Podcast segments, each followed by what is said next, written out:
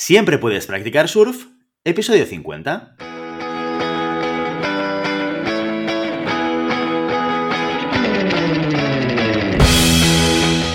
Bienvenido y bienvenida a Siempre puedes practicar surf, el podcast semanal sobre recursos humanos. Nos podrás encontrar en iVoox, Spotify y iTunes y en nuestra página web globalhumancon.com, donde también encontrarás más contenido de nuestro blog e información sobre nuestros servicios. Apúntate a nuestra newsletter y no te perderás nuestros webinars en directo o nuestras formaciones abiertas.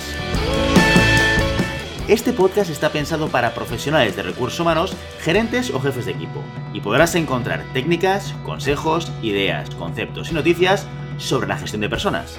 Eso sí, con un enfoque práctico y aplicable. Yo soy Guillermo Cornet, presentador de este programa, y hoy tengo el placer de contar en este episodio número 50 con mi compañera Mónica Roura, consultora y coach en Global Human Consultants. Muy buenos días, Mónica. Buenos días, Guillermo. Gracias por invitarme. Encantada de estar aquí con vosotros. Un placer. El placer es mío, porque además nos va a dar esto la oportunidad de hablar de un tema que seguramente hemos hablado poco en, en este podcast, que es el tema del coaching que es un elemento que a todos nos ayuda a desarrollarnos personalmente.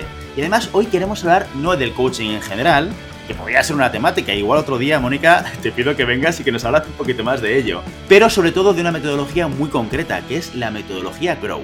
Vale, pues bueno, os cuento. Eh, yo llevo un año en GHC como coach y ocho años metida en el mundo del coaching, ¿vale? Entonces, el modelo Grow es una opción para estructurar un proceso de coaching pero es una opción, o sea, no es eh, que la tenemos que utilizar los coaches. Se puede utilizar como un método para estructurarlo, ¿vale? Entonces, antes de entrar en el método Grow, eh, me gustaría contaros un poquito qué es el coaching, dar una definición según mi punto de vista, ¿vale? Entonces, el coaching consiste en una relación que es continuada entre el cliente, que le llamamos coachee, y el coach, que podría ser yo o cualquier otra persona.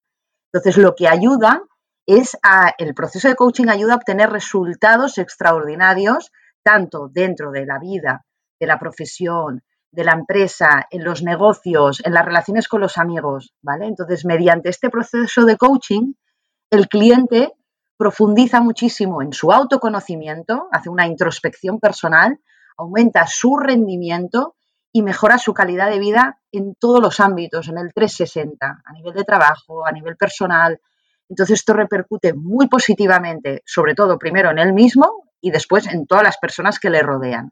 ¿Vale? Y esto es como un punto de partida para situarnos de qué es el proceso de coaching. ¿vale? Entonces, dentro del proceso de coaching hay el modelo Grow, que es una manera de estructurar el proceso. ¿vale? Entonces, son cuatro patas. ¿vale? Grow, eh, la G significa goal, objetivo, la R significa reality, que es realidad, la O significa options, que es opciones, y la W significa will, que es compromiso. ¿Vale? Entonces ahora iremos recorriendo por las cuatro patas para ver realmente en qué ayuda esta, esta estructura dentro de un proceso de coaching. Iremos dando ejemplos también para entender mejor lo que es este modelo. Perfecto. Entonces, antes de empezar, sí que me gustaría hacer una reflexión que me parece que es muy interesante. Cuando hablabas de, del coaching y hablamos de desarrollo, de conseguir resultados extraordinarios, claro, yo una cosa que me pregunto es, eh, ¿esto es para todo el mundo? ¿Esto es para alguien que tenga un problema? ¿Esto es para alguien que tenga un objetivo concreto de desarrollo? ¿Quién puede ser la persona que se puede beneficiar de un, de un proceso de coaching? Pues todo el mundo, Guillermo, porque al final durante toda nuestra vida nos vamos encontrando con millones de situaciones o con obstáculos. No, no, la palabra problema a mí no me gusta muchísimo utilizarla porque al final son como piedrecitas que nos vamos encontrando en el camino, tanto a nivel personal como profesional. Y un proceso de coaching, con, utilizando por ejemplo el modelo Grow, te ayuda a sobrepasar de la mejor manera posible esas piedrecitas sacando tu mejor versión. Perfecto, perfecto. Pues, pues explícanos esta metodología. Vale, pues mira, si empezamos por la primera, que es el goal, ¿vale? Que es el objetivo, em, al final el, cliente, tanto como el coach, tienen que definir conjuntamente un objetivo. ¿Vale? Hay muchas veces que la persona viene con la idea muy clara de lo que quiero hacer, o hay veces que tiene una pincelada de lo que le más lo que me ocurre, ¿no? Te dice lo que me ocurre es esto, entonces se define conjuntamente el objetivo. Un objetivo puede ser que, por ejemplo, venga un directivo de una compañía y tiene una persona a su cargo, ¿vale? Que pues actualmente no lo ve aún como un líder, ¿vale? Y quiere que sea un líder o un manager, ¿vale? Y lo ve como un gerente. Entonces, marcamos el objetivo, ¿vale? Lo, discutimos conjuntamente, pero en este caso, por ejemplo, puede ser muy fácil o muy claro de establecer el objetivo, pues es que este directivo quiere que esta persona pase de ser gerente a manager, que se capacite como líder, ¿vale? Entonces, el objetivo es el punto de partida para entender qué se quiere, ¿vale? Detallar y detallar las necesidades, porque esto es el titular, el objetivo es el titular, pero ¿qué implica todo esto? O sea, dentro de este objetivo, ¿qué implica? Pues que a lo mejor se quiere desarrollar una serie de competencias, una serie de habilidades, una serie de conductas. Entonces, muy importante las expectativas, qué se pretende sacar con este objetivo, ¿vale? ¿Qué se pretende conseguir durante este proceso de coaching? Entonces, esta sería la primera parte de la estructura de un proceso de coaching, por ejemplo, que es el objetivo. Ahora entramos en la segunda parte, que es reality, que es evaluar realidades. Entonces, en esta parte lo que se hace es examinar la situación actual. El cliente empieza a mirar dentro de sí, a mirar exactamente qué está pasando, ¿vale? Cuáles son las realidades que hay. Entonces, el coach tiene que hacer preguntas poderosas para ir sacando la realidad. Y el cliente, el coach, ir poniendo conciencia. Por ejemplo, el gerente, eh, que no es un líder, qué está pasando, qué situaciones hay. Entonces, el coach va utilizando una serie de herramientas para sacar la verdad. ¿Qué herramientas puede utilizar un coach? Hay múltiples de las herramientas y cada maestrillo que digo tiene su librillo, pero una podría ser un DAFO, porque te pone un punto de situación para que realmente el cliente vea la realidad. Es una foto, ¿vale? Aquí es donde estoy. Aquí soy fuerte, aquí pues tengo que desarrollarme, esto es una amenaza externa, esto es una oportunidad externa que tengo, entonces eso te hace un mapa y te pone una situación actual para ver cuál es la realidad. Otra, otro método o otra herramienta puede ser utilizar los estilos relacionales para entender mejor quién soy yo, qué tipo de estilo soy yo, cuál es mi jefe, dónde estamos cada uno, cómo nos podemos relacionar. Esto puede una manera de evaluar la realidad otra manera también puede ser cuáles son mis valores y cuáles son mis principios, que son los que nos ayudan a la toma de decisión, pues evaluar cuáles son. hay múltiples de herramientas que tienen los coaches para ayudar al cliente, al coachee, a ver esa situación actual y a tomar conciencia. Porque el primer paso para llegar al objetivo es poner conciencia. Es el primer paso. ¿Vale? Entonces, ahora pasaríamos a la tercera pata, que es las opciones. Las opciones al final eh, aquí cada uno tiene su método, pero normalmente las opciones se construye un plan de acción. O sea, ¿qué opciones tengo ¿vale? para llegar a mi objetivo? Entonces se determina un plan de acción y se construye entre el coach y el coachee. ¿vale? Entonces es evaluar opciones y sobre todo eliminar obstáculos, que ahora un poco más adelante comentaremos qué son realmente estos obstáculos que el cliente se puede encontrar dentro del proceso de coaching. ¿Vale? Entonces, Em, ambos definen los retos y los desafíos. Oye, para llegar a este objetivo, ¿vale? Que, he determinado desde el inicio ¿no? del proceso de coaching, tengo unos retos y unos desafíos, ¿vale? Por ejemplo, por ejemplo, lo que estábamos diciendo, ¿no? Una persona tiene que pasar de gerente a ser manager, pero para pasar de ser de gerente a ser manager, hay una serie de cosas que ha de desarrollar, como puede ser, por ejemplo, eh, y dejar ir, que es el micromanagement. A lo mejor he de dejar de hacer un micromanagement y tengo que saber delegar más. Puede ser uno de los desafíos que tenga. Entonces, allí eh, evalúo las opciones que tengo para desarrollarlo. Entonces, ¿qué son? Son acciones concretas. ¿Qué tengo que hacer para llegar a, no hacer micromanagement? ¿Qué tengo que hacer para delegar mejor? Pues a lo mejor una de las acciones concretas que tenemos que hacer es unas reuniones de one to -one cada lunes eh, con todo el equipo para delegar tareas, para ser mucho más ejecutivo, más efectivo. Entonces, o igual tengo que hacer un plan de desarrollo de alguien de mi equipo eh, para desarrollar una serie de habilidades para que pueda coger más responsabilidades y yo poder delegar más. Entonces, al final, en esta parte del, del, modelo Grow, lo que se empieza a diseñar ya es un plan de acción con acciones concretas para alcanzar el objetivo. Pero dentro de todo el proceso, o sea, dentro al final, la, parte de, que también hay que eliminar obstáculos, porque durante todo el proceso de coaching y pasando por todas las patas, esta sí que afecta a todas, nos vamos a encontrar obstáculos. ¿Y cuáles son los, los obstáculos? Son los saboteadores y las creencias limitantes, ¿vale? ¿Qué cosas me estoy diciendo o creyendo que obstaculiza mi crecimiento y mi desarrollo personal? ¿O qué cosa, eh, qué creencia he generado en base a una idea que limita también mis capacidades o limita mi, crecimiento? Entonces, em, voy a dar un ejemplo. O sea, puede ser que una persona, ¿no? Con el objetivo que teníamos marcado, que quiere pasar de gerente a manager, eh, pues tenga la, se ha creído, ¿no? O tiene la idea de que no es creativo, porque la creatividad es una parte o el ingenio es una de las partes que puede ser una de las competencias de un líder.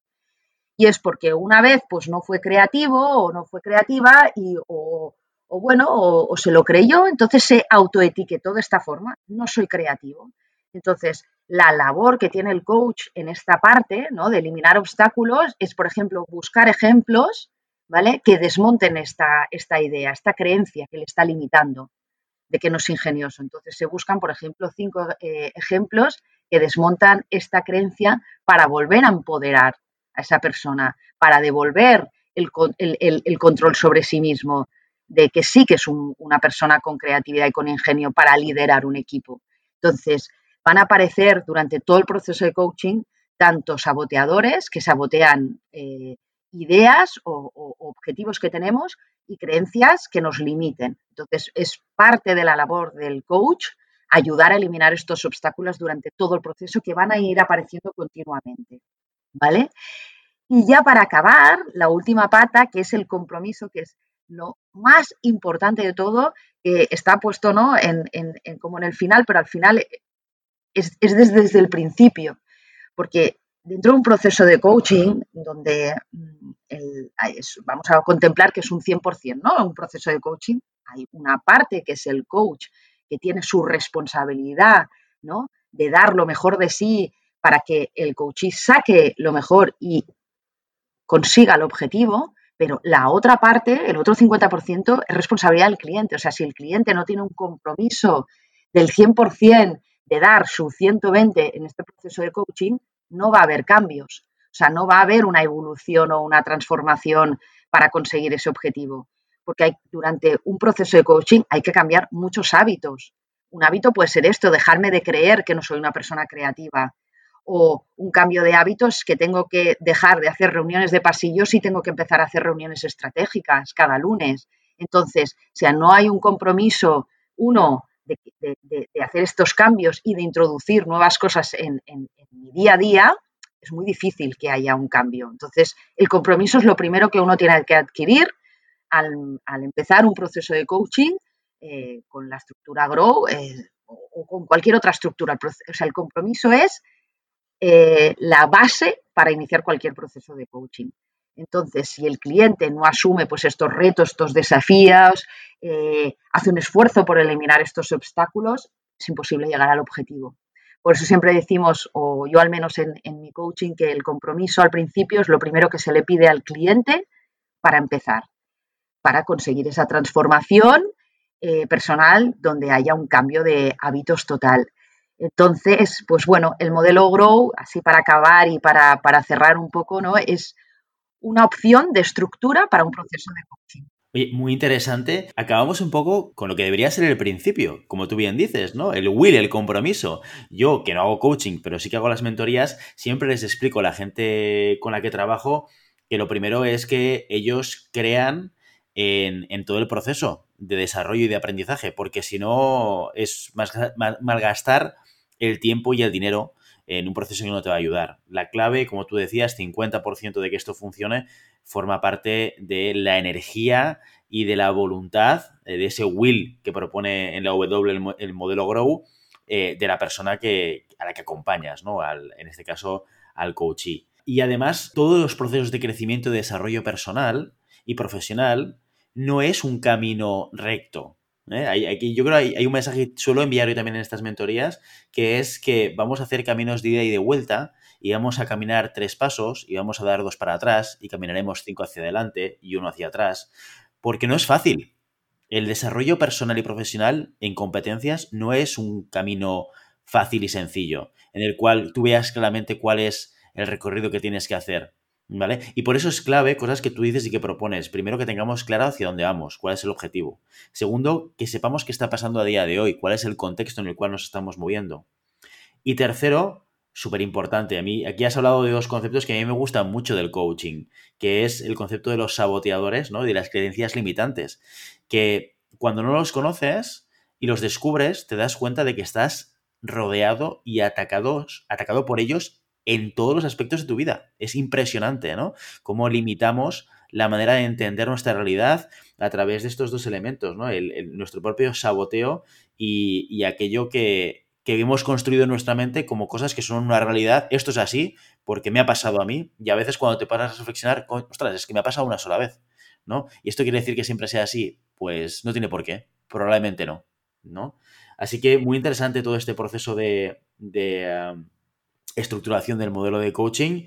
Y, eh, y, luego, mm, para acabar, me gustaría hacer una reflexión también importante y es que a veces tenemos reticencias a participar en un proceso como el del coaching y yo en mi experiencia personal, siempre que ha pasado alguien con el will, con ese compromiso claro de, de querer mejorar como, como profesional o a nivel personal, el resultado siempre es positivo, siempre, siempre. Yo me he encontrado más de una persona que me ha dicho aquello de yo en esto no creía hasta que lo he probado y me ha ayudado de verdad.